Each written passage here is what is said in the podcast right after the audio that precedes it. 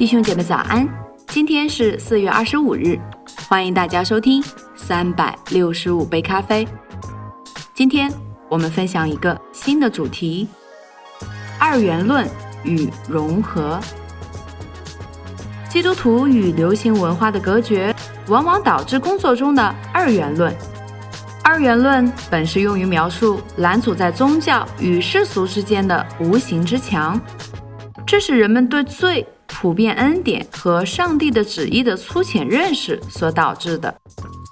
二元论还使一些人认为，如果工作是为了蒙基督喜悦，就必须公开奉基督的名行事，例如在艺术编排中明确提及耶稣，在教会学校教授宗教课程。在所有人都信奉基督的机构中工作，甚或昭告天下。他们每天在办公室带领晨更查经，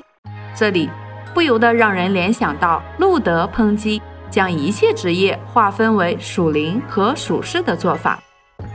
二元论的观点源于人们既没有看到普遍恩典之广，也没有认清人类罪恶之深。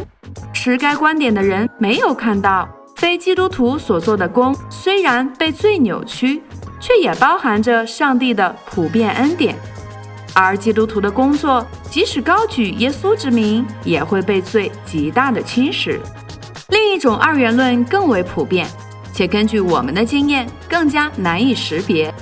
这种做法是，基督徒只在教会活动中视自己为基督徒。他们的基督徒身份只在礼拜天和平日晚上参加属灵活动时才启动，余下的时间，他们无力用心思考真正秉持和践行的价值观是什么。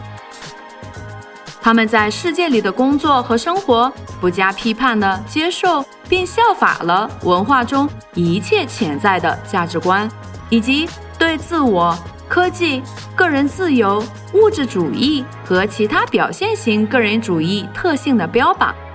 如果说第一种形式的二元论没有理解我们与世界的共性是何等重要，那么这第二种则是没有认清基督教世界观的独特性，即福音更新了一切，而非仅仅更新了宗教事务。与二元论相对的是信仰与工作的融合。我们应当乐意与非基督徒在文化和职场上往来交通。对最深层次的理解提醒着我们，即便打上基督徒标签的工作和文化，也总是存在一些偶像崇拜的色彩；即便打上非基督徒标签的工作和文化，也会或多或少见证上帝的真道。既然基督徒永远不可能如正确信仰教导的那么美好，非基督徒也从来不像错误信仰误导的那么糟糕，那么我们在各行各业中都应以智慧的姿态享受人类文化及其各种表达方式。我们会学着去辨别似是而非的真理，并拒绝偶像。学着发现并赞美我们生命中那些正义、智慧、坚持真理和美善的瞬间。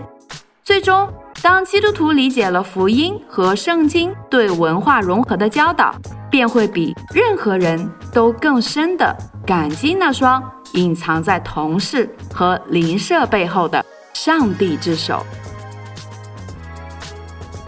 所以，亲爱的弟兄姐妹们，也许。你在这世界上拥有一份工作，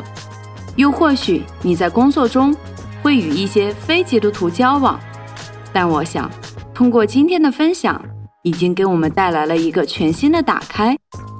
让我们可以以一个正确的姿态去做这世界上的工作，并且与世界上的人交往。祝福大家，以马内利。